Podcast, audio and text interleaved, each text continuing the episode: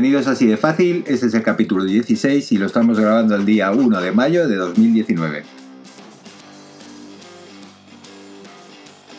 Hoy tenemos el capítulo especial de Así de Fácil, eh, el capítulo en el que estamos los dos grabando. Hola. ¿Qué tal? ¿Cómo estás, Alberto? Bien, aquí estamos, pasando el invierno ya, que ya se acaba. Ya se acaba. Por desgracia. Bueno, yo creo que falta un poquito todavía, un poquito de fresco. ¿eh? Ojalá, Dios De hecho, hay gente girando todavía, lo he visto esta mediodía en las noticias, o sea que... Cierran el día 5, pero ya. Pero ya no. Está, Está no, triste Ni era por la noche ya casi. Ni llega por la noche. Bueno, pero eso está bien, ¿eh? Levantarse y estar de más cortita como hoy hace un día estupendo para pasear con el perro y esas cosas. Eso enferma a la gente mucho ¿eh? con el calor. No. Y se muere la gente, hambrunas y de todo. No, no, no. Lo suyo es el invierno, tío. En fin, bueno, eh, para gusto los colores, supongo. Sí, pero en verano habrá que grabar podcast. Eh, sí, bueno, está bien el aire acondicionado en casita. Está, está- Fresquito y esas cosas.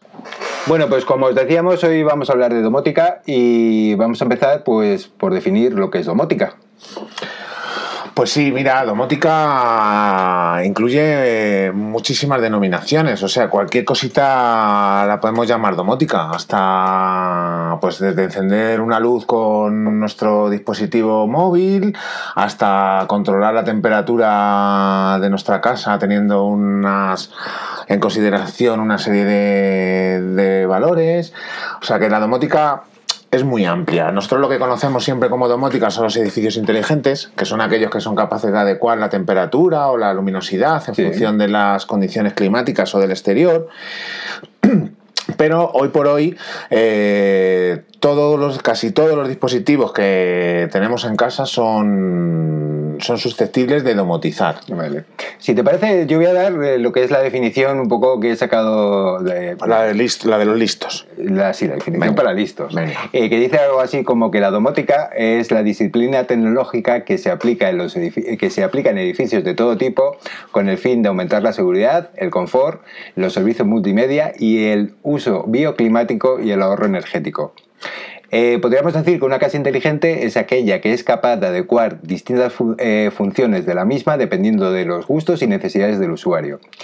Y entre las finalidades de la domótica es- estarían las siguientes, que serían ahorrar energía, dinero y tiempo, aumentar la seguridad, mejorar las comunicaciones, incrementar el confort y ofrecer nuevos servicios. Exacto, pues al final eso engloba lo que te he comentado, que la domótica pues es en cierta forma pues intentar dominar o controlar los dispositivos a distancia o que se controlen automáticamente en función de unas de unos parámetros y unas y unas lecturas que pueden hacer de otros dispositivos que ayudan a la domótica, que luego hablaremos de ellos. Vale. Una cosa que yo quería comentar contigo, bueno, antes de entrar un poco en profundidad en lo que es la domótica, eh, qué compone la domótica, qué dispositivos podemos instalar en nuestra casa, cómo hacerlo, en fin, todo este tipo de cosas, ¿no? Eh, mm, me gustaría un poco eh, definir cuatro cositas que son, creo, bajo mi punto de vista, son importantes y que hay que conocer y, y- y saber- y poder distinguir, ¿no? Por un lado estarían los controladores o las centrales de gestión, Sí. ¿vale? Que digamos es el cerebro de nuestra instalación domótica, ¿no? Es el dispositivo que va a controlar todas nuestras órdenes, las va a procesar y va a enviar eh, las señales a los distintos dispositivos que tengamos instalados. Eso es. El controlador domótico, que es lo que se suele llamar, es pues es un como has dicho tú, es como un cerebro que lo que hace es recibir sensor, eh, recibir datos de sensores, eh, procesarlos y en función de unas reglas o en función de unas necesidades, pues eh, manda órdenes a unos actuadores. Entonces, no es imprescindible un controlador domótico para un sistema domótico. O sea, hay sistemas domóticos que no llevan controlador, o sea, que son con el, digamos, el propio dispositivo desde que, desde el que se ejecuta la acción, como puede ser un móvil, puede hacer de controlador domótico. Sí, o las típicas bombillas que se conectan al wifi y directamente con la primera Eso aplicación es. que tenemos en el teléfono las controlamos Eso sin es. necesidad de eso es. Eso es. Entonces, en principio, un controlador domótico, yo siempre soy partidario de los sistemas domóticos que tienen su propio controlador para no sobrecargar ningún tipo de dispositivo, Sí. porque bueno, luego pues podemos poner, podemos montar un sistema domótico desde un NAS hasta una Raspberry, una placa de Arduino o incluso nuestro propio móvil puede ser un controlador domótico, pero siempre es mejor tener algo dedicado, por lo menos para mi gusto. Sí, es importante, sobre todo porque, como sabes, en casa pues, pues tenemos una red wifi, por ejemplo, y eh, cada dispositivo, que mm, cada bombilla que conectamos a nuestra red wifi está ocupando una dirección IP. Si por ejemplo, son bombillas o son sistemas de por wifi, sí. Sí, eh, hablo de, los sistemas por wifi. Entonces, bueno, si tenemos 20 bombillas en casa, estamos ocupando 20 bombillas, 20, perdón, 20 direcciones, IP. Y puede ser un poco rollo cuando tengamos muchos dispositivos, ¿no? Pues eso para el router luego tienes otro problema. Gestionar el router también. Eso es. Entonces los dispositivos un poco, eh, los sistemas que tienen un, controlador central, digamos, pues bueno, eh, lo que van a hacer es ocupar una sola dirección IP y van a gestionar todos los dispositivos que se conectan a, ellos. Aparte que normalmente los controladores domóticos que tenemos ahora en el mercado y que son los más usados llevan eh, un protocolo de conexión vía wifi o bien vía cableado que lo diferencia o lo, por lo menos lo saca de la conexión wifi, con lo cual no te satura la red, o sea, lleva su propia red. Entonces, incluso para temas de seguridad es mucho mejor. Eh, sí, eso es lo, que, lo siguiente que, quería comentar, que serían los medios de transmisión, que podrían ser por cable, por wifi, bluetooth, por infrarrojos, bueno, etcétera. Todas las conexiones que conocemos, eh, seguro que hay dispositivos de todos los tipos de conexiones en el mercado. Hasta por infrarrojos también habrá todavía. Eh, seguramente sí, seguramente sí. Y de hecho, yo te puedo decir, por ejemplo, el aire acondicionado, hay un aparatito, eh, un dispositivo que se conecta cerca del aire acondicionado. Y, mm, por ejemplo, en mi aire acondicionado, que no tiene la posibilidad de, encenderse en remoto o este tipo de cosas, con este aparatito sí, porque yo mando una señal a este dispositivo y este dispositivo por infrarrojos eh, actúa como un mando a distancia. Y lo que hace es encenderme el aire acondicionado como si lo hiciese yo desde casa con el mando. Claro. ¿Tú te acuerdas antes, cuando la época del Plus, que quería el Plus en otra televisión en casa y había unos repetidores que normalmente eran de Televes. Eh, sí, sí. Que lo ponías en tu dispositivo emisor mm. y llevas el receptor a la otra habitación. Incluso con el mando a distancia tú controlabas desde el receptor, controlabas el emisor en la otra habitación. Al final lo que hacen es eso, recibir la onda de infrarrojos y transmitirla al, emisor. Entonces, esto que, tú has comentado es más o menos lo mismo. Es un, es un dispositivo que lo que hace es mandar la orden como si tú la estuvieras dando desde mando a distancia. Eso es, perfecto. Y bueno, otra parte bastante importante, digamos, de, una instalación domótica serían los sensores. Eh, los sensores, al fin y al cabo, eh, son los dispositivos que tenemos para mm, que nos den información o que realicen cualquier acción, ¿no? Pues como puede ser, eh, por ejemplo, para que nos indique la temperatura, la humedad, la calidad del aire, si se nos ha inundado un detector de inundación que nos indique que tenemos una pérdida de agua, no lo sé, con detección de presencia, de movimiento, puertas y ventanas abiertas, este tipo de, dispositivos. Efectivamente, los sensores al final, los sensores integrados en la domótica son fundamentales porque son los que nos van a dar los parámetros a través de los cuales nosotros podemos actuar en nuestra vivienda. Eh, la otra parte, la otra pata de todo esto son los actuadores, que son lo que va a ejecutar, los que van a ejecutar las órdenes de o bien subir una persiana o encender una luz o poner aire acondicionado o poner la calefacción. Pero para que eso funcione, o bien tú le pones un horario cerrado o bien lo puedes, eh, digamos, eh, supeditar a unos datos que te den los sensores. Entonces, esas eh, un actuador, y, o sea, los actuadores y los sensores son eh, complementarios, o sea, sin, los actuadores están muy bien, pero el, realmente el sistema domótico lo que realmente complementa y lo hace inteligente son los sensores, porque son los capaces de medir eh, la situación de la vivienda o la situación de lo que quieras domotizar en ese momento y actuar en consecuencia. Sí, perfecto. bueno, antes de entrar un poco más en cosas más farragosas o quizás un poco, vamos a intentar hacerlo todo muy ligerito, porque como nuestro propio nombre dice, lo queremos hacer fácil. Como si fuéramos cocineros picadito, picadito. Sí, eso es, eso es, eso es.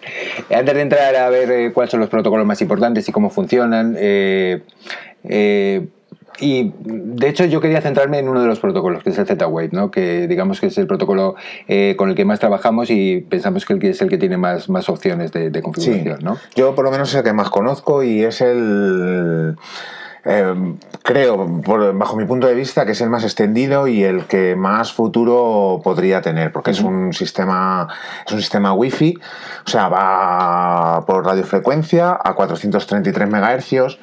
Entonces no interfiere, no tiene prácticamente interferencias y encima es un sistema abierto, con, muy estandarizado, con sus propias reglas y su propio organismo controlador. Y es gratuito, quiero decir que los, los, fabricantes se pueden adherir a ese protocolo. Eh, cuando, perdón, una, una, cosita, cuando hablas de sistemas abiertos y cerrados, ¿qué diferencia entre unos y otros? Vale, nosotros cuando compramos, por ejemplo, las bombillas de Philips, sí, pues eso es un sistema cerrado. O sea, tú ahí con ese sistema, con el, el puente o el controlador domótico que te entrega Philips, eh, tú puedes conectar dispositivos exclusivamente de Philips. O bien compañías que hayan llegado a un acuerdo con Philips para usar ese mismo protocolo. Entonces, eh, eso sería un protocolo cerrado de fabricante. Esto se vio con lo de beta, con lo de VHS, se vio con todo. Cada uno es un son protocolos cerrados y luego la gente se va adheriendo o no. Claro. Entonces, eh, en principio, eh, Philips tiene su protocolo cerrado, como pueda ser también eh, otros tipos de protocolos. Xiaomi, con sus aparatos y sus bombillas, también es otro, es otro protocolo cerrado. No ha querido coger ninguno de los protocolos abiertos que hay en el mercado y existentes. No como hace IKEA con sus bombillas y con su. Claro con sus gestores de estos inteligentes. Claro, IKEA, por ejemplo, pues IKEA ha perdido, por ejemplo, una oportunidad importantísima de coger un protocolo abierto y que sus bombillas o sus persianas o sus store se pudieran integrar en protocolos que en el mercado ahora mismo existen. Porque no me veo yo a IKEA eh, sacando al mercado un completo sistema domótico. No, porque IKEA lo que quiere hacer es vender barato. Quiero decir, su filosofía es vender cositas baratas y, y eso, ¿no? supongo que... Pero por eso hablamos de sistemas abiertos, o sea, no incrementa, un no incrementa el precio un sistema abierto, porque es un protocolo que sigue un estándar y que tú te, te asocias en ese estándar, pues hay una asociación de fabricantes de Z-Wave. Pues tú asociado a eso, con unos parámetros que ellos están definidos, están estandarizados, tú creas tu propio sistema. O sea, digamos que ellos ya te dan, te dan la forma de, de funcionar. O sea, y eh, no tiene un sobrecoste. En cambio, desarrollar un sistema propio, pues tiene un sobrecoste. Entonces, no sé, supongo que serán cosas de fabricante que no se nos escapan. Bueno, entonces, eh, si te parece, pues bueno, eh, hemos hablado un poquito de Z-Wave. ¿Alguna característica importante que se nos haya olvidado y que tengamos que comentar? ¿De Z-Wave? Sí. Lo vamos a ver luego más a fondo, con lo cual, si quieres, vamos, pasamos por encima por el resto de protocolos y ya está. Bueno, pues eh, si te parece podemos hablar si, un poco por encima de los, de, los protocolos más importantes que, hay en el mercado. Por ejemplo, empezaríamos por X10. Sí, es un protocolo que va por la red, la red eléctrica, es un protocolo muy antiguo, lleva un montón de años. Yo recuerdo que hace pues hace más de 10 años o 12 años ya me dieron unos módulos X10 con una vivienda que venía, entre comillas, domotizada para lo que era la época.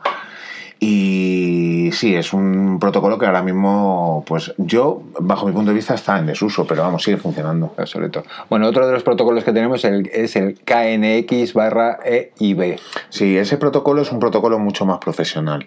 Es un protocolo que necesita un cableado. Sí. Eh, va por, eh, si no me equivoco, va por cable de red. Cable de red. Entonces, al final necesitas es un protocolo muy seguro porque todo lo que se ha cableado siempre es mucho más seguro que todo lo que va en alámbrica, claro, sí. Pero es muchísimo más costoso. Entonces, tú si te estás construyendo tu casa y tal y quieres poner el sistema KNX, pues a lo mejor te viene bien porque la casa está en bruto y pues tirar cable no es costoso. Claro. Pero hoy por hoy, ya viviendo en tu casa y demás, tirar cable como que es un poco incómodo. Sí, eh, hacer agujeros en las paredes y pasar cables y rollos. No estamos en tiempo ya de cableados. Ahora mismo todo el mundo quiere que vaya todo... Todo wifi, sí. Claro. Inalámbrico. Bueno, si siguiente protocolo que podríamos mencionar es, Zigbee.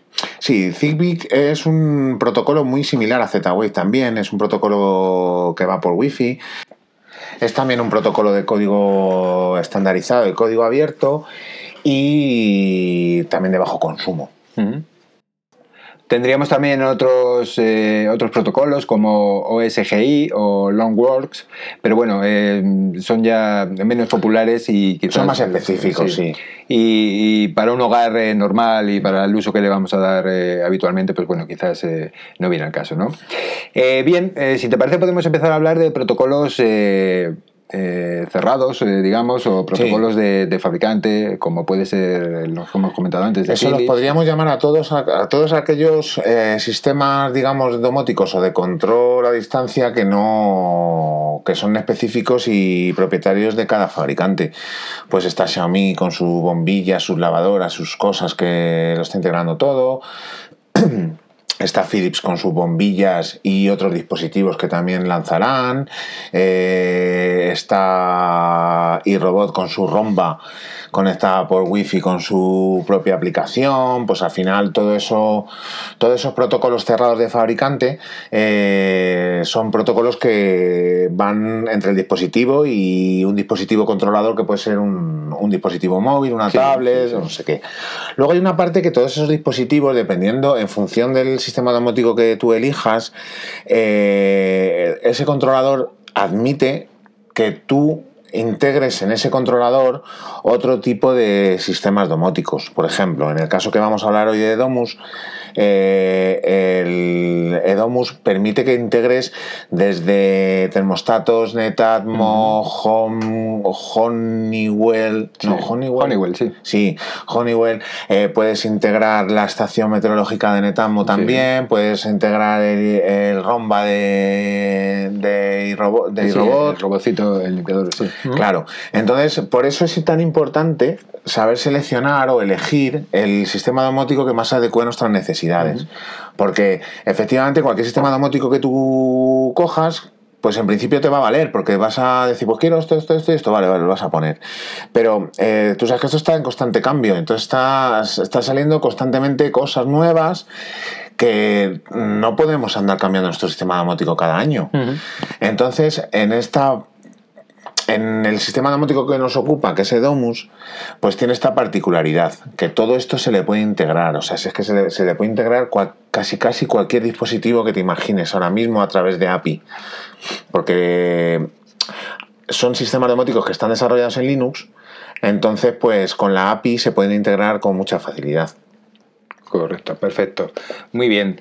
Eh, entonces, eh, la pregunta que se puede estar haciendo casi todo el mundo es eh, ¿qué puede hacer la domótica por nosotros? ¿Cómo nos facilita la vida? ¿Y qué usos le podemos dar a la domótica en nuestra casa?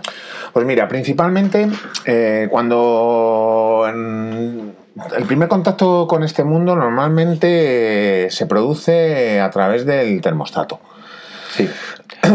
yo, por ejemplo, yo, por ejemplo, sí, mi primer, eh, el, primer aparato que he comprado, digamos, de automótico, ¿vale? Fue un termostato Netamo. Claro. es, al final es, es por donde casi todo el mundo ve esa necesidad, porque pues eh, digamos que es tecnológicamente sencillito, porque simplemente tienes que comprarte un termostato, y muy funcional, porque es muy fácil, o sea, es muy... Eh, no fácil, sino muy agradable poder controlar la calefacción desde fuera, pues cuando vas a, cuando vas llegando a casa o cuando no estás a apagarla. Entonces es una necesidad real, no es una necesidad que digamos, va, pues pasa sin ellos, es una necesidad real que todo el mundo pues siempre le gustaría. Entonces, a mí me ha parecido súper práctico, súper práctico eh, y además pensé que iba a ser mucho más complicado instalarlo, configurarlo, no sé qué, y la verdad es que tarde media hora escasa en hacerlo. Claro, no, pues imagínate lo facilito que es, que es simplemente poner el termostato en su sitio y luego ya controlarlo con la aplicación, pues imagínate integrar ese termostato en tu sistema domótico y que sepa cuándo estás llegando a casa, cuándo no estás en casa, si es fiesta, si no es fiesta, si tiene que poner la calefacción antes o la tiene que poner después. Entonces, eh, qué temperatura hay fuera, si hay, si hace mucho frío fuera o dependiendo de la, de la diferencia climática que hay, o sea, la diferencia de temperatura que hay en un dentro y fuera, pues anticiparse a todo eso, pues todo eso te da un montón de funcionalidades más. Además, luego hay cosas muy chulas que es que Netambo te manda todos los meses un, un informe con tu consumo, eh, eh, tu consumo mensual de energía y además te da opciones para que tú puedas rebajar aún más ese consumo ese consumo, el consumo de gas que tienes en este caso, ¿no? que es eh, mi, mi, calefacción es de gas natural y me dice lo que puedo hacer un poco para gastar menos gas, ¿no? para gastar menos energía. Al final voy a ahorrar dinero. Sí. Te da recomendaciones. Pues te, te, dice, pues mira, tú tienes eh, tu temperatura confort normalmente es de tantos grados, eh, si reduces un grado la temperatura, pues te puedes ahorrar X, X dinero. Sí. te indica también el tipo de vivienda que tienes, si es una vivienda bien aislada del exterior, si tiene buena inercia climática y demás. Bueno, pues son datos que siempre viene bien conocer. Hay una cosa muy curiosa y que me llama mucho la atención, que además te compara tu vivienda con viviendas eh, Similares. pares similares a la, a la tuya, ¿no? Y no sé si hay- habrá mucha gente que tenga este mismo dispositivo por aquí cerca y de dónde sacan esas estadísticas, pero bueno, me hizo, me hizo gracia el Mm. asunto, ¿no? Al final son estadísticas de esto de Big Data, que se Sí, llama. sí. Que ah, basan muchos datos porque tú cuando, cuando configuras la aplicación te indica qué tipo de calefacción tienes, cuántos metros cuadrados de casa y demás. Eh, y la situación de dónde estás. O sea, ellos también saben dónde estás porque tú lo pones. Entonces, digamos que ellos tomarán de una base de datos, entiendo, pues el Supongo clima sí, de la zona. supongo que sí. Y en función de eso, pues te van indicando. Pues oye, de- con respecto a una vivienda similar sin el termostato Netatmo, pues habrás pagado tanto menos. Bueno, eso eh, a mí me parece puede ser un poquito de publicidad, un poquito de marketing y tal, pero la realidad del dispositivo que estamos hablando ahora mismo, que es el Netatmo, es la comodidad que tienes de controlar tu calefacción a Sí, sí, sí, distancia. sí. Y de hecho eh, hay un ahorro económico, quiero decir. Este invierno no ha sido muy frío, yo estoy de acuerdo que no ha sido muy frío, pero bueno, del año anterior que yo no tenía el dispositivo este año, yo sí he ahorrado dinero. Sí, eh, ciertamente. ¿eh? Sí, se ahorra. Se ahorra dinero porque tiene el propio dispositivo tiene un algoritmo de cálculo y tiene sus propias reglas para ver cuánto tarda tu casa en calentarse, cuánta inercia tiene. Por ejemplo, un termostato normal y corriente de estos torpes de antes, si tú lo tienes la calefacción hasta las 12, Sí. es capaz de a las 12 menos un minuto arrancar o estar arrancado hasta las 12 en Sí. punto porque tú no has llegado a la temperatura Claro. consigna. En cambio, Netatmo, como ya ha calculado tu, tu inercia térmica y sabe que tu casa, una vez que se apaga la calefacción, hasta que se enfrían los radiadores, pues es capaz de aumentar cuatro décimas o cinco décimas la temperatura, pues es capaz de ahorrarte esos 20 minutos o Esos media hora de 20 minutos, calefacción. claro, sí. Y eso un día tras otro, un día tras otro, pues se va notando. Bueno, es dinero a final de año, claro, Claro. sí, realmente sí. Entonces, pues todo eso, cualquier dispositivo que pueda sea capaz de pensar y adecuarse a las funciones actuales o las funciones que en ese mismo momento, siempre te va a dar más comodidad y en muchísimos casos, si está relacionado con esto, pues te va a dar ahorro económico, seguro. Bueno, otro de los dispositivos que yo he instalado en casa y que estoy muy contento con ellos son las bombillas, eh, las bombillas de Philips Hue, eh, además. Eh, mm, me parece que, bueno, pueden- su precio es un poco elevado, hay cosas mucho más baratas, pero bueno, en fin, mm, ¿Cómo- creo que esas funciona- bombillas eh, funcionan como, ¿cómo funcionan? Traen su propio. Eh, la bombilla, ¿no? eh, cuando tú vas a comprar estas bombillas, te venden un pack, el pack de inicio le llama Ah. Philips. Y suelen venir un par de bombillas y viene un puente. El puente es el controlador, digamos, Sí, como se estaba hablando sí, antes. ellos le llaman bridge, pero Sí, bueno, es al fin y al cabo es el controlador, sí. ¿no? Entonces, lo primero que tenemos que hacer es conectar nuestro controlador a, a nuestro router, ¿vale? Y una vez que está conectado, se configuran cuatro parámetros, que es muy rápido configurarlos. Y una vez que está configurado el, el controlador, eh, empezamos a configurar bombillas. Las bombillas son tan fáciles como enchufarlas a un casquillo, al casquillo que tengamos eh, la lámpara donde las queremos poner, Sí. o, eh, eh, o donde, en la habitación que queramos instalarlas, quiero decir. Y el propio controlador tiene un botoncito que le pulsas y empieza a escanear los dispositivos de Philips que tienes en tu casa.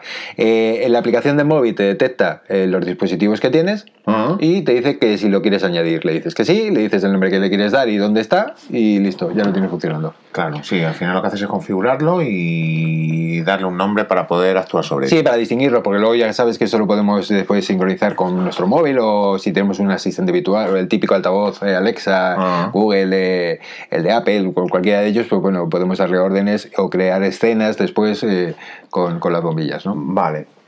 Eso, claro, dentro de las bombillas eh, probablemente sea de las más avanzadas y de las más caras, claro. Eh, sí, seguramente sea de lo más caro, sí. Al final luego tienes las bombillas también de, de Xiaomi que hace lo mismo, ¿no?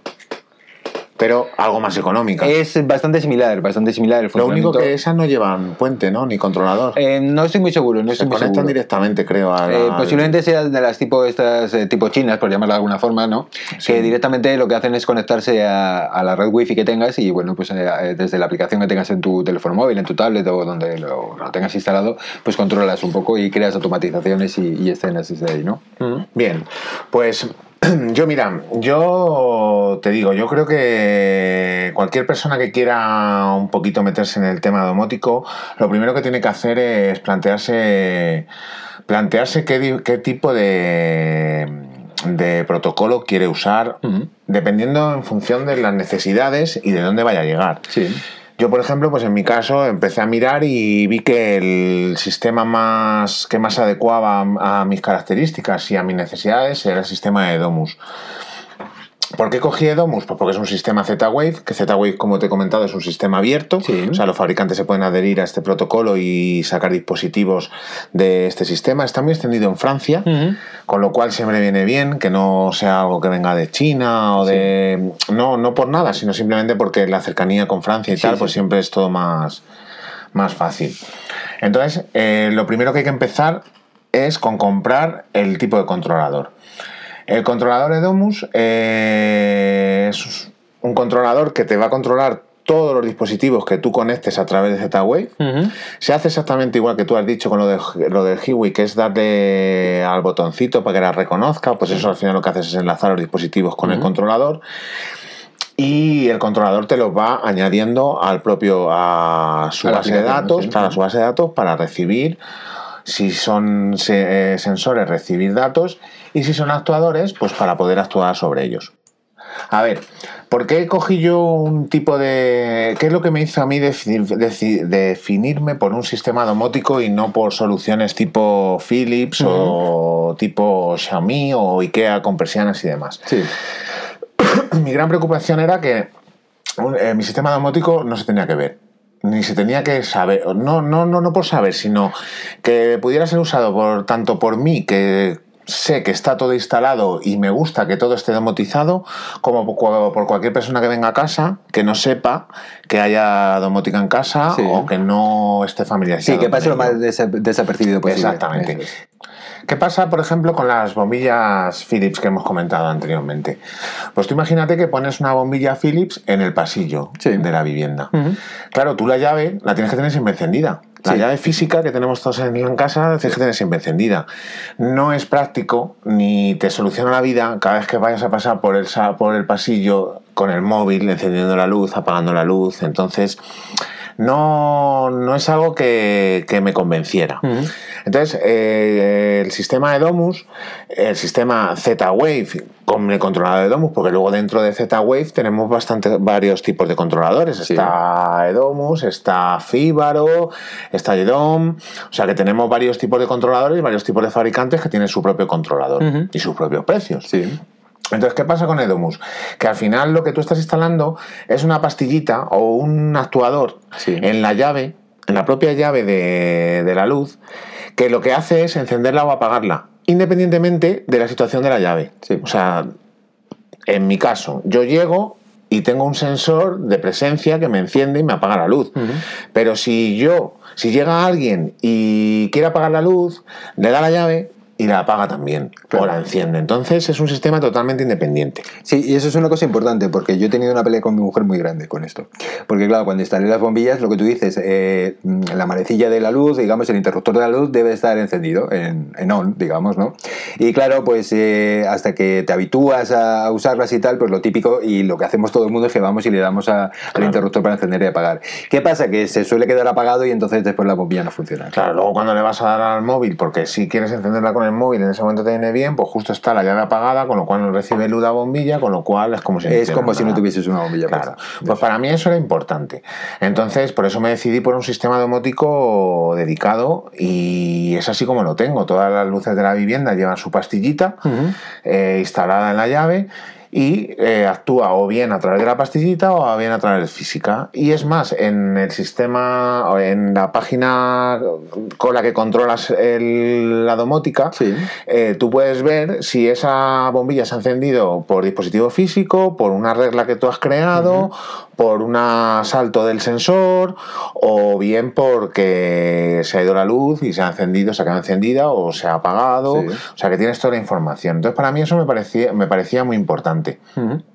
Una pregunta que se me ocurre, si mm, por cualquier cosa hay un fallo eléctrico en casa, se va la luz, eh, nos quedamos sin luz y la luz vuelve, eh, ¿las bombillas se quedan encendidas o, cómo, o se vuelven a encender o se quedan en el último estado en el que estaban? Todo eso es configurable. O sea, tú en principio, cuando pues todos tienen su estándar, o sea, su posición estándar, entonces tú ahí eso lo defines. Pues si se va la luz al volver, se va a ir a la posición que tú la hayas definido, la de- posición estándar. Entonces, pues en- lógicamente las tienes apagadas. Yo en concreto tengo una que es la bombilla de la- el dispositivo de la cocina que lo tengo en encendido. Cuando se va la luz se me queda encendido. Ajá. Más que nada para saber que se me ha ido la luz. Porque Es cierto que me llega, te llega un mail, te llegan mensajes de que se ha desconectado el sistema domótico, Sí, tal, cual, pero bueno, siempre pues, es por hacer la comprobación de que Sí, se ha ido la luz. Estupendo, estupendo. Perfecto, bueno, ¿y qué más dispositivos podemos controlar con Edomus? Pues por ejemplo, mira, yo mi paso, mi primer paso fue ese, domotizar una luz. La luz de la entrada, pues compré el controlador y una pastillita para la luz de la entrada. Sí, También compré un sensor, un sensor de movimiento. sensor, el típico sensor de movimiento. Exacto. El sensor de movimiento, en este caso del fabricante Fíbaro, eh, que, me que aparte del sensor de movimiento también me, me da valores de temperatura y humedad y luminosidad. Posteriormente, bueno, pues con eso ya pude hacer muchos juegos. Pues la luz, eh, cuando me vea que se encienda, cuando pase X tiempo que no haya nadie que se apague. Entonces Sí. es una bombilla, ahora mismo es una bombilla, yo la de la entrada la tengo una bombilla como si fuera un portal. Entra, se enciende y cuando no nota Sí, al paso de unos segundos después de tal, es. se apagará, claro. se apaga. Segundo paso, pues fueron las persianas. Pues siempre había querido tener las persianas automáticas, que se subieran y bajaran solas, cuando da el sol, cuando no da el sol, cuando llega la hora de dormir, o cuando se pone el sol que se Sí, bajen. claro. Eh, pues todo eso me tenía muchísimas ganas de tenerlo controlado. Entonces lo que hice fue comprar unas las mismas pastillitas que comprabas para la luz, pues las compras para las persianas. Se llaman unos shooter. Súper. Sí, son, pues eso, son dispositivos para las persianas. Entonces, eh, compré un motor para la persiana. Lo instalé en la persiana como cualquier persiana mecánica que sube y baja en automático Sí. con la llavecita y luego yo le puse esa pastillita a la llavecita. De tal modo que tengo exactamente la misma funcionalidad que con la bombilla. Eh, puedo encenderlo vía controlador o puedo encenderlo físicamente, o sea, subirlas o bajar la persiana físicamente a través de la llave. Estupendo. Eh, a partir de ahí, pues ya empecé a meter más dispositivos. Sí. Pues por ejemplo, como Edomus lo admite, pues metí el, el, el termostato Netatmo. Ujú. Como tengo también la estación meteorológica, pues también metí la estación meteorológica. Como tenía por ahí una cámara TP-Link, pues metí una cámara TP-Link. ¿Qué más tengo?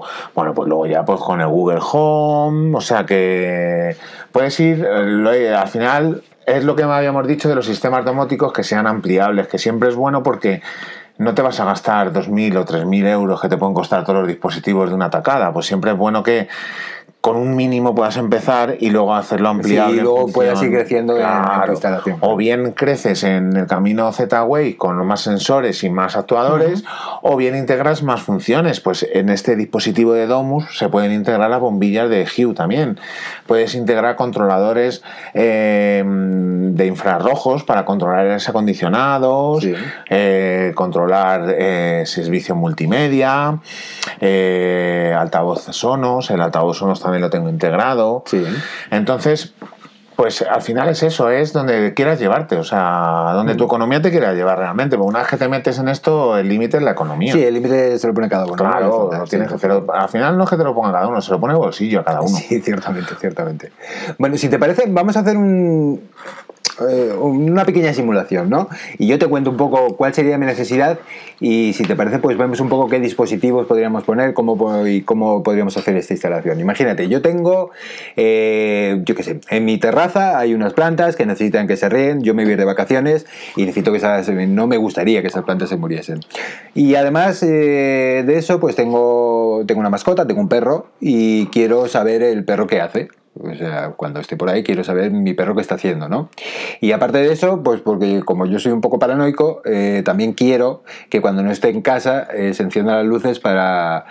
mm, eh, para, sí, un poco eh, por seguridad, ¿no? Sí, Para- sí, la domótica, una de las funciones de la domótica también es la simulación de presencia Mm. para tema de seguridad. O sea, ya no es solo avisar si entra alguien y hace soltar una alarma. Sí. También es simular presencia dentro de una casa, también te aporta seguridad. O sea, encender, si tú pones un reloj de estos controladores en una lámpara para que se encienda a las 9 de la noche todos los días, pues a las 9 de la noche se encenderá todos los días y se apagará a la hora que tú digas, pero siempre lo hará. Sí. En cambio, con un, con un sistema domótico, pues le puedes decir que un día sea a las 8, otro día a las 9, que se suban y bajen las persianas en función de si hay luz o no hay luz.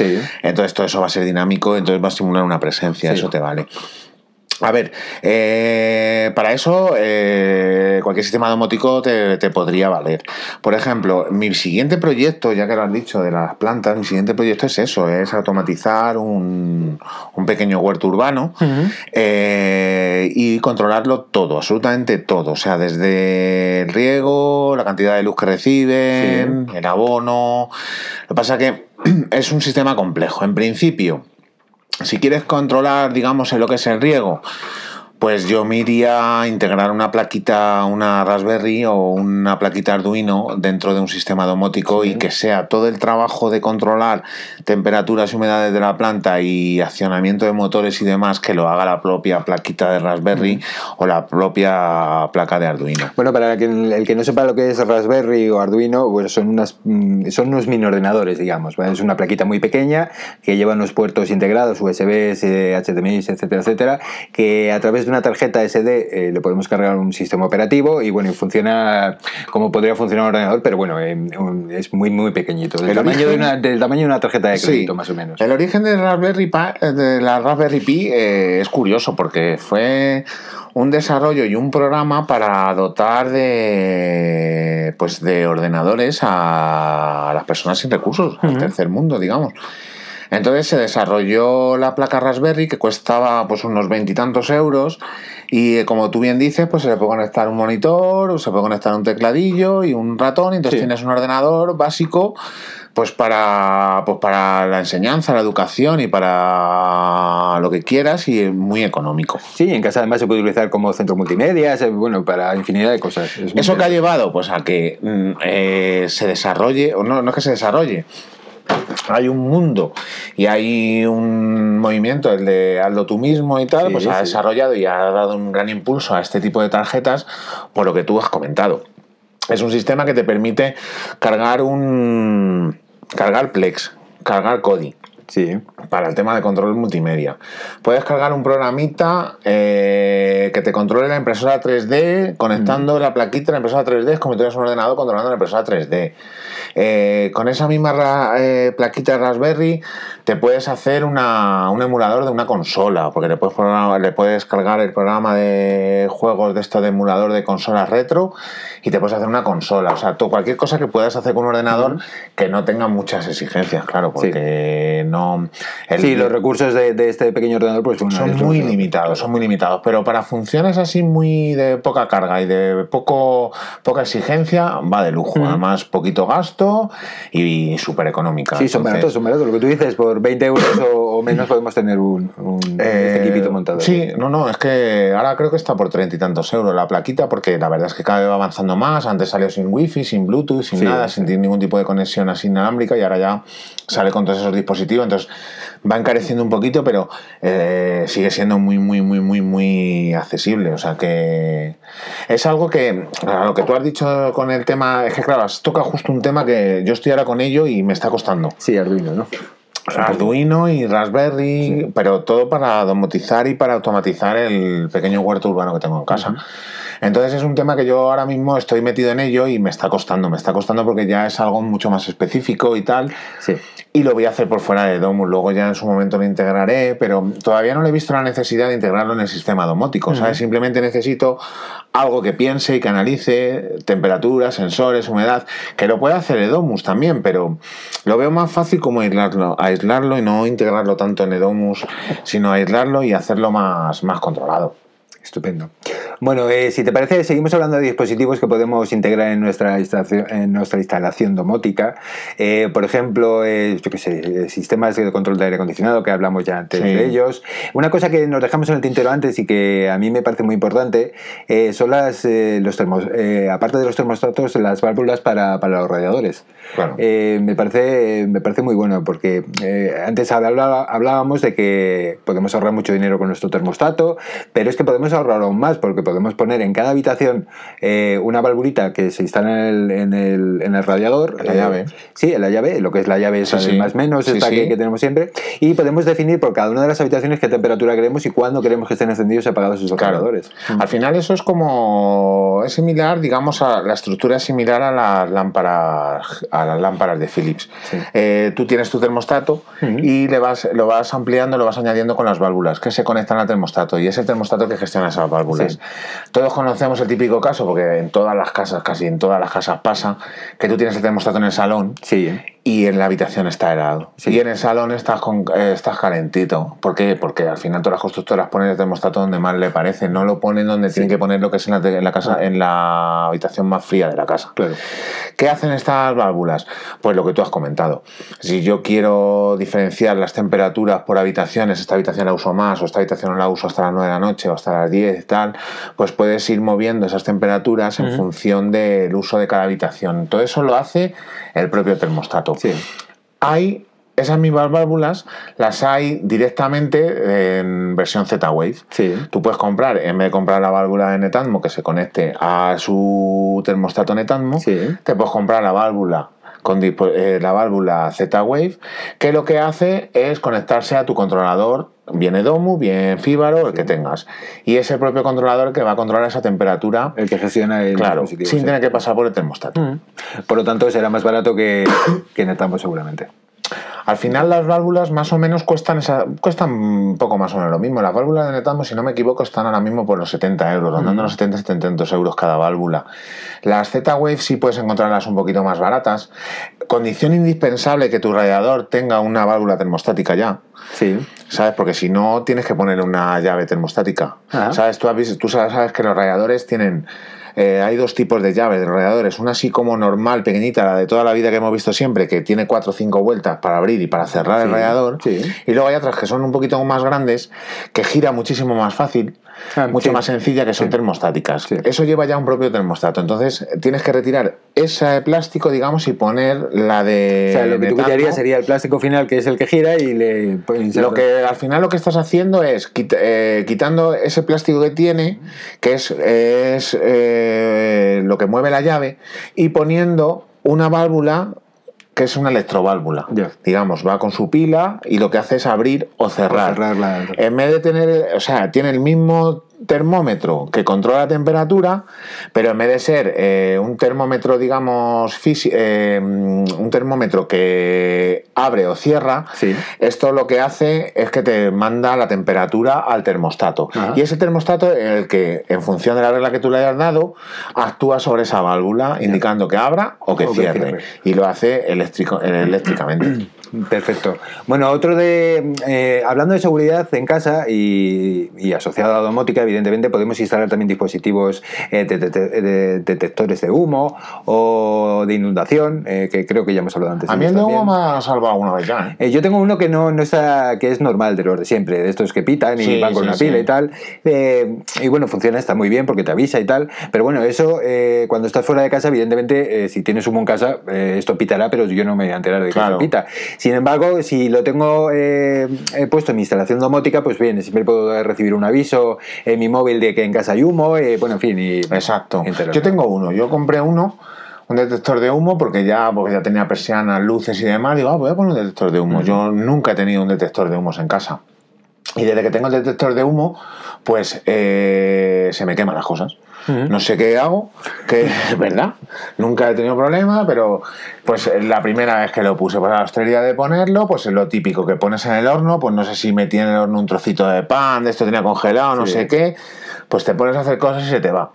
Y de repente oh, empezó a oír los pitidos, pipí, digo, ¿qué es eso? Digo, primero, claro, no, sabía, no identificabas qué era ese sonido. Digo, ¿y ese sonido de qué? Porque claro, lo ¿De qué acaba de? Claro, poner. claro. Claro, ya en cuanto ves el pitidito, vas allí y ya ves el humo y dices, ¡ay, va! El horno, no sé cuál. O sea que funcionar, funcionan. Sí, sí. No hace falta que haya llamas, ¿eh? O sea, puede, No, no, puede solo con salvar la vivienda. Yo, de hecho, eh, el que tengo de fumado al lado y simplemente con el humo del tabaco salta, ¿eh? Ah, pues el mío no es tan sensible. La verdad es que con el humo nunca, con el humo del tabaco nunca me ha saltado, pero con el horno sí ha saltado antes de que yo oliera quemado, que eso es lo, eso es lo importante, porque claro, si empieza a pitar Una vez que ya hueles a quemado, que vas tú ya al horno corriendo, pues ya no te sirve de nada. Si te, si te avisa, pues mucho mejor. El de inundación también está muy bien para ponerlo cerca de la lavadora. Sí. Cuando arranca la lavadora, sí. Un poco nos da tranquilidad este tipo de dispositivos, sí. Sí, al final son paranoias que nunca las has tenido, pero que cuando las tienes no, pasa, no puedes pasar Ya, pero bueno, de eso, la industria se vale de eso, ¿no? de vendernos y de, crear necesidades, ¿no? Pregúntaselo a cierta compañía de alarmas que está ahora muy de moda, sí. que están jugando con nuestro miedo. Sí, ciertamente. Pero bueno.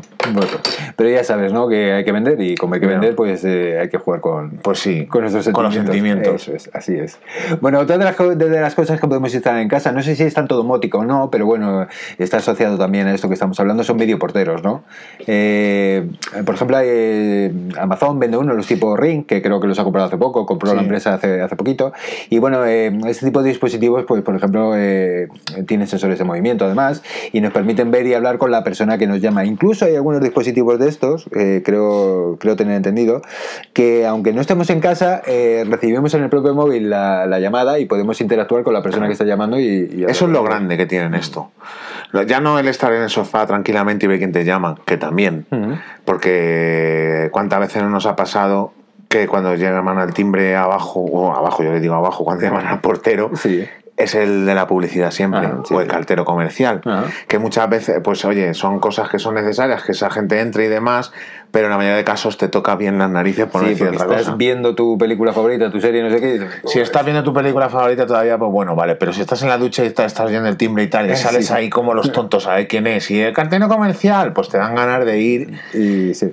Y bueno, Bien, en fin. entonces sí, le veo mucha. Yo lo ando mirando. Lo que pasa que el problema de, de, los videoporteros que lo veo, lo veo más para casas, más casas aisladas, tipo chalet o tipo, tipo unifamiliar, sí. Claro, casas unifamiliares. Yo vivo en comunidad, entonces he estado viendo las posibilidades que de ese sistema y es inviable. Uh -huh. Hay un portero que no es videoportero, que se podría integrar en la comunidad, digamos, cambiando simplemente el aparatito sí. y que la llamada te salta en el móvil. Ah, y tú, como una llamada, puedes hablar. La respondes. Sí. Claro.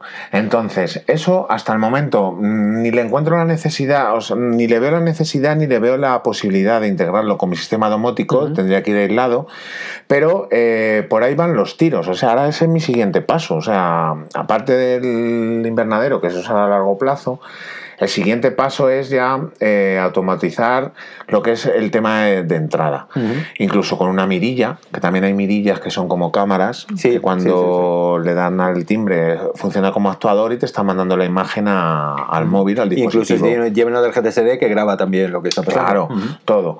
Eh, entonces ese sería mi siguiente paso, poner tanto el, el, video, el portero yo no tanto por el punto de vista de o por la necesidad de ver quién viene cuando yo no estoy, sino porque pues eh, cuando llego a casa tengo que sacar las llaves para abrir el portal. Sí. Tengo la fea costumbre de eh, sacar sí, las llaves y todo, sí. para abrir el portal. Entonces había pensado que si tengo un control, tengo un tengo mi portero conectado a mi sistema domótico, uh -huh. yo podría desde mi móvil darle para que para que me abra el portal. Para que te abra el portal si tiene que sacar la llave. O bien eh, en la puerta del garaje, por ejemplo. Sí, eso ahora, ahora te comento, porque hay cosas muy interesantes sobre eso. Yo eh, quería más también, porque también está mirando eh, que con una secuencia de llamada te abra. Porque he visto que hay una forma de hacerlo que es, pues tú programas una secuencia de llamada en el timbre, sí. abajo, pues en vez de, pues, a lo mejor tres toques cortos y uno largo. Sí. Entonces, identifica que esa es la consigna que tiene uh -huh. y automáticamente te abre. Sí. Eso me parece la mejor solución que hay para llegar a un portal cargado. Uh -huh. Como vamos muchas veces con la bolsa, no sé qué, no cuánto, pues llegas, hace pi, pi, pi, pi, pi y te abre. No tienes que sacar ni el móvil, ni andar eh, sacando la llave, ni nada. Uh -huh. Y luego, cuando llegas a casa, pues exactamente lo mismo. O bien por proximidad, conectándose a tu móvil, o bien por, eh, por contacto, por electro NFC, como si fuera o NFC o algo así, que te abra la puerta de casa.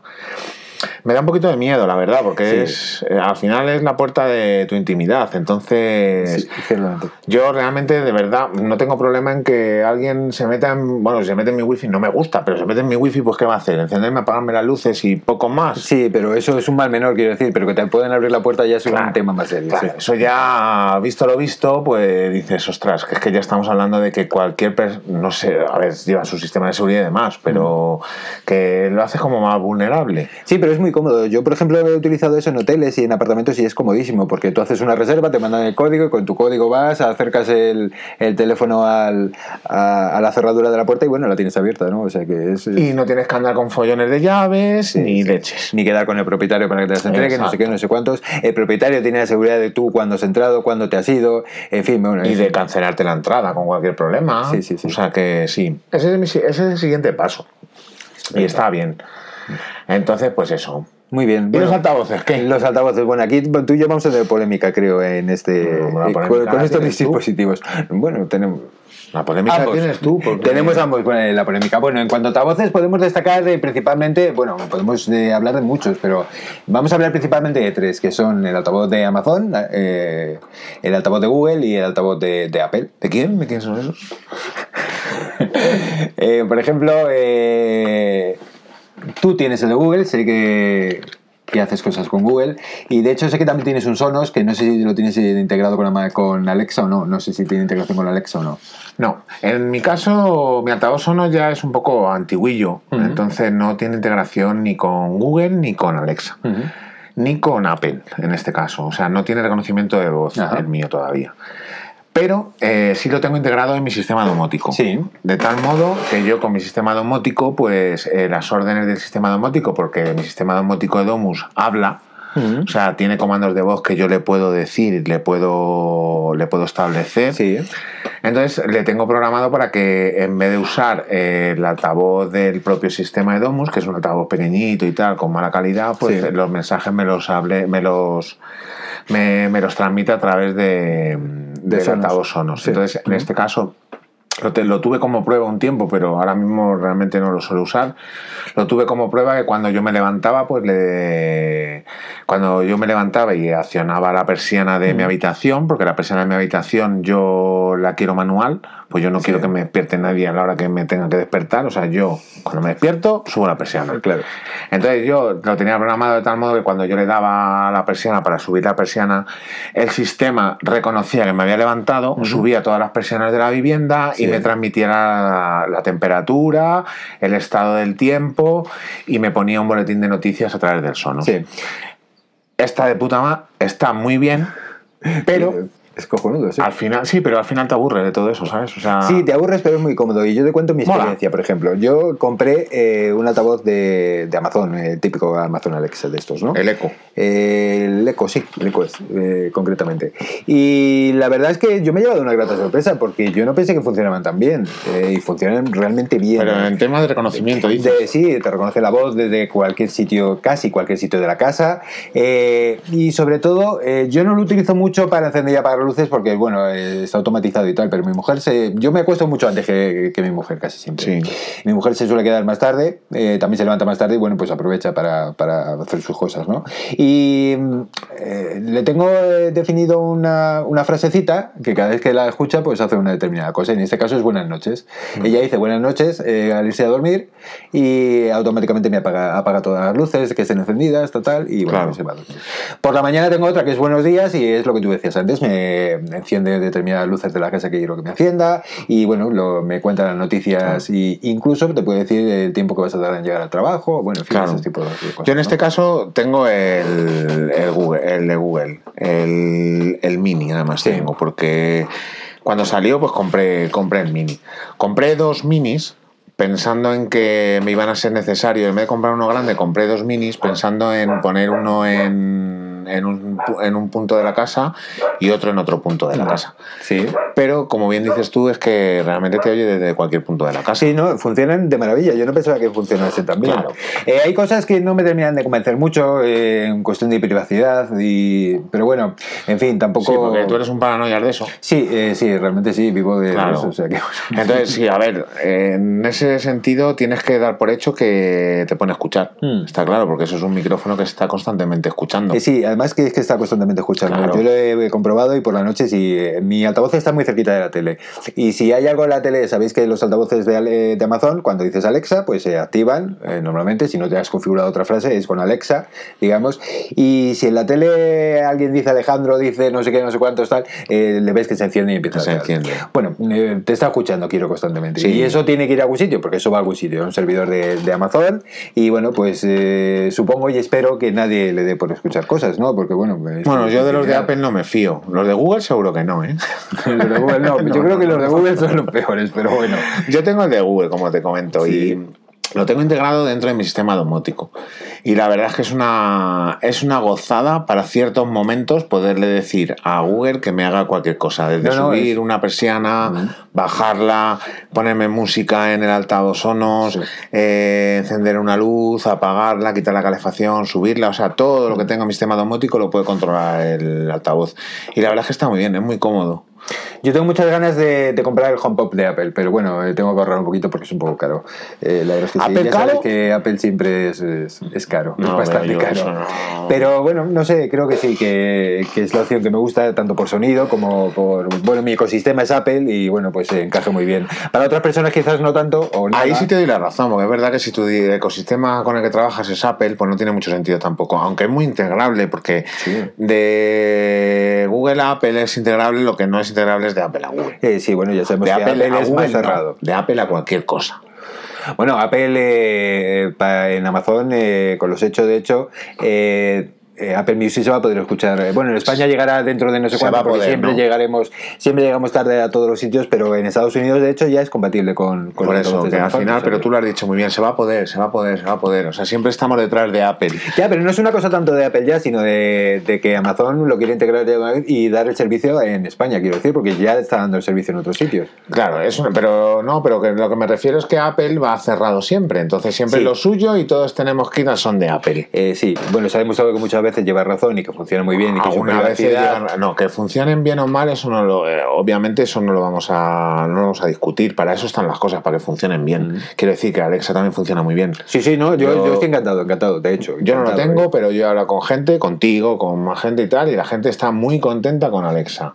Eh, Google funciona también muy bien, porque además es que, pues igual que le pasará al de Apple, que ya me contarás cuando lo tenga, pues se integra con todas las con todo el ecosistema de Google, o sea, pues el Sí. listas de compra, Sí, sí, tu- toda, toda tu música, entonces pues eh, siempre cuando tenga, tienes un, ecosistema siempre viene bien respetarlo porque mezclar ecosistemas nunca funciona, porque... Tampoco, eh, son muy estándar ya todo y casi todo funciona o, o medio funciona, pero sí, realmente sí. ¿Pero qué sentido tiene tener un Echo y un HomePod? Eh, no, ninguno. eh, eso ¿A que no? ninguno. Bueno, como si quieres algo más baratito, porque no te quieres comprar, tienes la necesidad de tener dos altavoces en casa y quieres algo más barato, pues bueno, lo puedes tener. Pero por tener dos. Mm, Sí, por tener dos, porque imagínate, quieres tener uno en la cocina y quieres tener otro en el salón. Y no te da el dinero para comprarte dos de Apple. Eh, pues no, no me da todavía para uno para dos. Claro, no digo, pero no te da para dos. Si te quieres comprar y te compras uno baratito, pues el de Alexa o tal, O un, no sé qué. sí, o un Google Mini o algo así, no lo sé. Sí. Eh, al final, eh, mm, todos se van a integrar, digamos, en tu instalación domótica y todos van a poder encender y apagar luces, eh, poner música, no sé, no sé cuántos. Pero bueno, sí. Por separado. hablamos. Por separado. Eso es. Yo creo que los altavoces son el complemento perfecto para un sistema domótico, pero siempre con, con la posibilidad de poder hacer todo manual, porque Sí, ciertamente. hay veces que me siento ridículo hablando con. Eh, Yo, al principio me sentía muy ridículo, decía, joder, Sí. estoy hablando a un A trozo de plástico que lo tengo puesto en... a una máquina. Sí, pero ya se convierte en una cosa muy, muy habitual. Y de hecho, te responde y todo, y dices, joder. Sí, de hecho cuando viene gente a casa, sobre todo niños, cuando llegan a casa es alucinante. Los niños se lo pasan pipa con los altavoces estos, ¿eh? Sí, porque tiene mucho, luego tiene mucha retranca detrás, están bien programados para preguntas, juegos y cosas. La verdad es que sí que están. Por eso te decía que para, quizás para nosotros sí es ridículo, nos sentimos ridículos haciendo o hablando con los altavoces, pero para la generación que viene va a ser una cosa muy habitual hablar con sus dispositivos. ¿eh? además es que la inteligencia artificial va, va a suponer un gran avance para todo este tipo de, de aplicaciones y de sistemas porque le van a dar, le va a dar, va a dar la posibilidad de poder mantener una conversación. De hecho, en Estados Unidos Google ya da la posibilidad de mantener una conversación con el altavoz. O sea, el altavoz espera una respuesta tuya y sin tener que darle otra vez la orden de que Google eh, te está escuchando para contestarte y poder tener una, una conversación recíproca. Eso llegará, pues como le pasa también a Apple, llegará aquí a España en breve. Bueno, en breve Apple siempre sabes que tarda un poco más en llegar a los sitios y tal, pero bueno, en fin, llegará, llegará. España es que ya no es lo que era, entonces pues, cada día nos retrasan más. Pero sí, es algo que complementa perfectamente a un sistema domótico. O sea, yo a mí ha sido la guinda perfecta al pastel, la verdad. Perfecto. Bueno, eh, nos estamos yendo un poco por las ramas y yo quería saber un poco eh, sobre el sistema que tú me estabas comentando que tenías en casa. Eh, tienes, sabemos qué dispositivos tienes, cómo los tienes configurados, tal, Pero todo esto sobre qué funciona, dónde funciona, dónde está instalado. quiero decir. Físicamente, ¿no? Sí, físicamente. Vale, el controlador pues lo tengo físicamente, eh, se conecta directamente a la red, al router. Y luego, por pues, los diferentes dispositivos, como van en la línea en la línea eléctrica, por ejemplo, los actuadores de la luz, las pastillas de la luz van directamente a la línea eléctrica, con lo cual es la propia línea eléctrica la que los alimenta. Y van ahí conectados en las, en las. Yo los tengo en, los controladores arriba, en las cajas de arriba de control estas de los electricistas, porque en la llave no me cabían. Y el de las persianas igual, lo tengo metido en el lo tengo en el bombo de la persiana. Pero que no es difícil hacer una instalación de ese tipo, ¿no? No es difícil, a ver, yo el primer el primero te cuento mi experiencia, yo no tengo ninguna paciencia. Un día me lo compré por la tarde y llegué a casa y me puse a montarlo, era de noche. Entonces imagínate montar en la línea de luz un dispositivo de esos. Sí, claro. Claro, pues un calambrazo después y un salto de diferencial, pues lo monté. Claro. Entonces, ese me costó como, pues a lo mejor estuve dos horas con ese. Eh, el último que monté lo monté en 15 minutos. Claro. Porque vas cogiendo. Con las persianas me pasó exactamente lo mismo. Montar el motor y montar la pastilla, pues estuve pues como una tarde entera. En cambio, la última persiana que monté, pues creo que en una hora y pico lo había montado. Pues no es difícil, es tener unos mínimos conocimientos de, electricidad mínimos conocimientos de electricidad o una buena conexión a internet para buscar un buen tutorial. Quiero decir que no es, pues te van a decir cable de masa, cable de red, cable no sé cuánto, tienes que conectar aquí, aquí, aquí, pues no tiene más. Con los, con los termostatos, pues exactamente igual, el termostato es quitar uno y poner otro, o sea, no tiene dificultad ninguna. Eh, obviamente, te digo que no tiene dificultad ninguna porque yo siempre he estado desmontando enchufes, montando cables, pelando no sé cuánto, y entonces para mí no suponía una dificultad que si tienes que precisar ayuda externa, un simple electricista te vale. O sea, que no es algo que tengas que llamar a nadie especializado.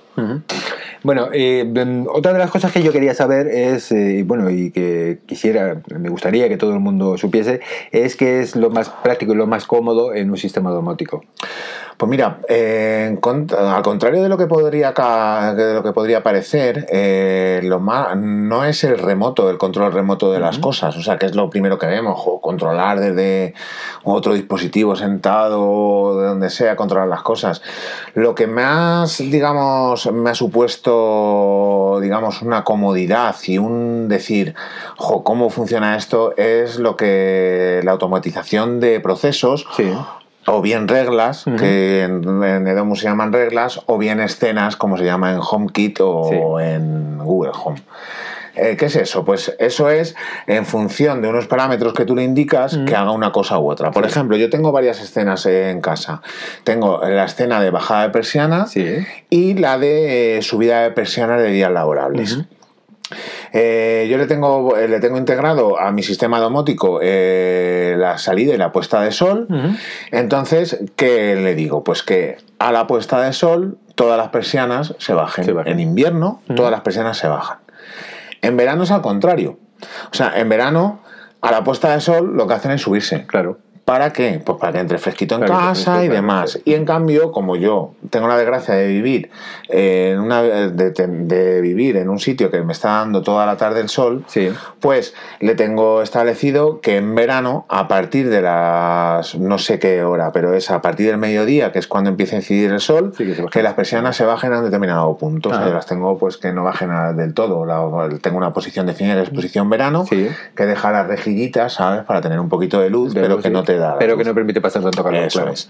Luego tengo otra escena, como tú has comentado antes, del buenos días, buenas noches. Sí. Pues tengo también otra escena que es eh, ya es de noche. Pues porque hay algunas veces que tengo desactivado las otras escenas, y entonces le digo ya es de noche y él automáticamente, pues si es verano me sube las persianas y si es invierno me las baja. Se lo baja, sí. Y si ya es de día, pues me hace exactamente lo contrario. Esas escenas, las escenas, por ejemplo, de. mm, de que dices tú cuando me voy, pues cuando me voy tengo la escena de ausencia Sí. que lo que hace es encender, pues un día enciende la luz del salón, otro día enciende la luz de la cocina, otro día enciende la luz de la habitación, pues para simular la presencia que hemos hablado. Eh, hay otra escena que tenía programada anteriormente, que es la que te digo que no uso, que me ponía las noticias Sí. y me ponía todo así, que la verdad es que está bien, porque te enteras cuando te estás desayunando, pero bueno, no es algo que ahora mismo esté usando. Ujú. Pero es lo mejor, lo mejor, lo mejor de la domótica. Sí. El poder automatizar y en función de variables crear escenas para que el sistema domótico... eh, Porque al final el sistema, el mejor sistema domótico es aquel que no te enteras que funciona. Sí, algo que pasa desapercibido. Claro, sí. es algo, pues eh, con tu termostato, en cierta forma, estás mostrando la escena, porque tú le estás diciendo que llegas a una hora a casa, Sí. entonces cuando llegas ahora te establece la calefacción y tal. Incluso le podría decir, cuando estoy a menos de no sé cuántos kilómetros de casa, enciéndete y ponte tal. Claro, Sí. entonces, pues al final es lo mejor que tiene un sistema domótico, que tú no sepas que, o sea, no sepas, no notes que hay un sistema domótico. O sea, yo hay algunas veces que estoy en casa y digo, madre mía, digo, si es que hace que no hago nada con la domótica, de decir no mejor o no tal, digo, no, es que no funciona. Sí. Con lo cual, o sea, Pues es la mejor noticia que una cosa funcione, ¿no? Y que no tengas que estar eh, Claro. todos los días de, de mantenimiento Mira, y ahora falta. te- me acabo de acordar, una cosa que es fundamental y que diferencia muchísimo lo que es algo tonto de algo inteligente. Eh, típicamente siempre hemos tenido sensores de presencia Sí. y luces que iban asociados a esos sensores de presencia. sí. Todos conocemos la imagen de todos moviendo los brazos. Sí, sí. Para que se Porque, encienda la claro, luz. Sí, sí. Pues imagínate en el baño, que es donde más pasa. Sí, ¿eh? Porque tú en el baño, normalmente cuando llegas, pues haces tus cosas, normalmente estás parado quieto ahí, a lo mejor no te mueves, se te va la luz siempre. Claro. Y oye, que enciende, enciende. sí. Claro, entonces yo tengo una escena eh, o una regla programada para qué en el baño, por ejemplo, y además Sí. es que es donde más donde viene perfecto, es que cuando obviamente detecte presencia encienda la luz, pero que cuando no note presencia apaga la luz a los 20 segundos, por ejemplo. ¿Qué pasa? Pues que entonces cuando no nota presencia, cuando yo no me muevo, no nota presencia, entonces salta el temporizador para apagarla, De 20 pero en 20 segundos. es raro que Te- no te te muevas. mueves A lo mejor eso para el salón viendo la tele no te vale, pero para un baño, para una- un paso, para algo así Sí. que eso, pues funciona muy bien. Pues eso, macho, funciona de lujo. Tú no sabes lo que es estar en un sitio que sabes que la luz no se apaga y que cuando te vas se apaga. Sí, sí, no, es maravilloso, claro. Quiero decir. o sea que- Es alucinante, o sea, no tengo que andar ahí. Es que, claro, al principio era eso, llegas al baño, no sé qué tal cual, y de repente, ¡pum! Venga, va. A mover la mano. Y digo, ostras, ¿Qué pues pasa? esto no mola, ¿eh? No, no, no. Eso es un problema. En el baño sí es un problema. es un Claro, problema digo, es que digo, esto hay que solucionarlo. Y buscando por el foro y navegando por foros por ahí, y navegando y eso, pues vi esa solución. Y digo, fíjate qué tontería. Y pasa todo tan desapercibido, llevo cinco años con esa regla Sí. y es la regla que menos que menos me fijo en ella y la que más me está aportando. y, claro, sí, lo que Entonces, más importante pues, tiene tu día a día. sí. Claro, en Ah. función de eso, pues mil reglas puedes, puedes automatizar. Estupendo. Pues no sé si para terminar eh, quieres eh, decir algo más, si quieres que hagamos algún pequeño resumen de lo que hemos hablado hoy, un poco para que yo que quiero se animen, que la gente se anime. Que al final la gente se anime y empiece a entrar de una forma u otra en, el- en este mundo. Lo que sí es verdad que antes de echar dinero en ningún lado, la gente defina qué es lo que realmente quiere. Porque estamos en un, siste- en un tiempo, en un tiempo histórico muy dinámico, con tecnológicamente súper dinámico, con multitud de protocolos, de aparatos que salen y demás. Y gastar dinero a lo tonto, pues es algo que no, que no mola. Entonces, si tú quieres una tontería de una lamparita para ver la tele, para no sé qué, no sé cuánto, Sí. pues vale, no te gastes dinero y compra una lamparita o una bombilla que puedes encender. Pero es que con para una lámpara, por ejemplo, para una lámpara que queramos que se encienda a una determinada hora en casa y solo queremos eso, eh, podemos comprar directamente el típico enchufe que va conectado a nuestro wifi. El reloj. Eh, sí. o, un, o incluso un reloj temporizador de Sí. estos de toda la vida. Sí, pero bueno, si queremos un poco algo un poco más moderno, digamos, el, el típico enchufe eh, que donde enchufamos la lámpara, Sí. ¿vale? Y que además programamos que a cierta hora se encienda y a cierta hora se apague. Que se que conecte, es una cosa- claro. son una cosa que vale muy poquito dinero, vale No vale 15, nada. 20 euros y, Claro. y bueno, pues con eso podemos empezar y saber un poco y eh, si nos convence, no nos convence Claro. y de ahí podemos eh, ir escalando y ir, ir montando más cosas en casa. Claro. ¿no? Eso es. Entonces, yo ese es el primer consejo que le di a todo el mundo. Y lo que sí, el- la primera piedra de toque de todo esto es el termostato. Eh, Yo estoy de acuerdo, estoy de acuerdo. Es antes de empezar a complicarte la vida con luces y con cosas, pon un termostato en Sí, casa. sí, sí, sí. Porque además es que vas a ahorrar dinero, es que lo vas a pagar rápido. En un par de años lo has amortizado, pero vamos, con diferencia. Con diferencia. Entonces, el termostato, hoy por hoy, hay muchos termostatos inteligentes y es por donde primero puedes empezar. Luego, el tema de las persianas también es un tema súper cómodo. Porque ya no tanto las luces, es que las luces al final es algo que yo empecé por ahí, pero al final es un añadido. Sí, Porque eh, no te aporta nada encender una luz con un móvil. Vas por casa si tienes las llaves ahí. Otra cosa es que vivas en una casa sin llaves. sí. Sin llaves, sin interruptores. interruptores, sí. Ah, pues entonces sí puedo entender que tengas que tener un dispositivo, pero al final no, si no va con sensores y demás no te aportan nada. Pero las persianas sí, las persianas es súper, eso sí que es súper cómodo estar sentado, no ves la tele por un reflejo, llegas, te mueves, te da, lo bajas, lo subes, o un store, eso mm, es importante. Y luego ir creciendo, si es que no, no tiene más. Así es. Bueno, pues lo que os decía, yo creo que hoy, con lo que hemos hablado, y hemos hablado mucho, creo que es más que suficiente, eh, os quiero dejar eh, nuestra cuenta de correo electrónico, que es contacto arroba así de fácil.es, y nuestra cuenta de Twitter, que es ADF Podcast. Y si tenéis cualquier duda, eh, si queréis saber algo más, si os podemos ayudar en lo que creáis oportuno, pues si no poneros- os gusta, si Sí, no les gusta, que sí, también lo digan. sí, oye. también, si somos muy pesados y, o si, y sobre todo si os gusta, pues nos gustaría, nos encantaría que nos dijeseis que, que os gusta, ¿no? En fin, que nos dejéis vuestros comentarios. Para nosotros es muy importante que nos dejéis eh, vuestros comentarios. Además nos pondrá las pilas para seguir haciendo capítulos y seguir eh, dando la lata durante mucho tiempo. Eh, una cosita más para terminar, que es que en las notas de- del episodio os dejamos una serie de enlaces por si queréis eh, tener más información acerca de, de bombillas, acerca de controladores, eh, bueno, en fin, de, de todo lo que hemos hablado hoy.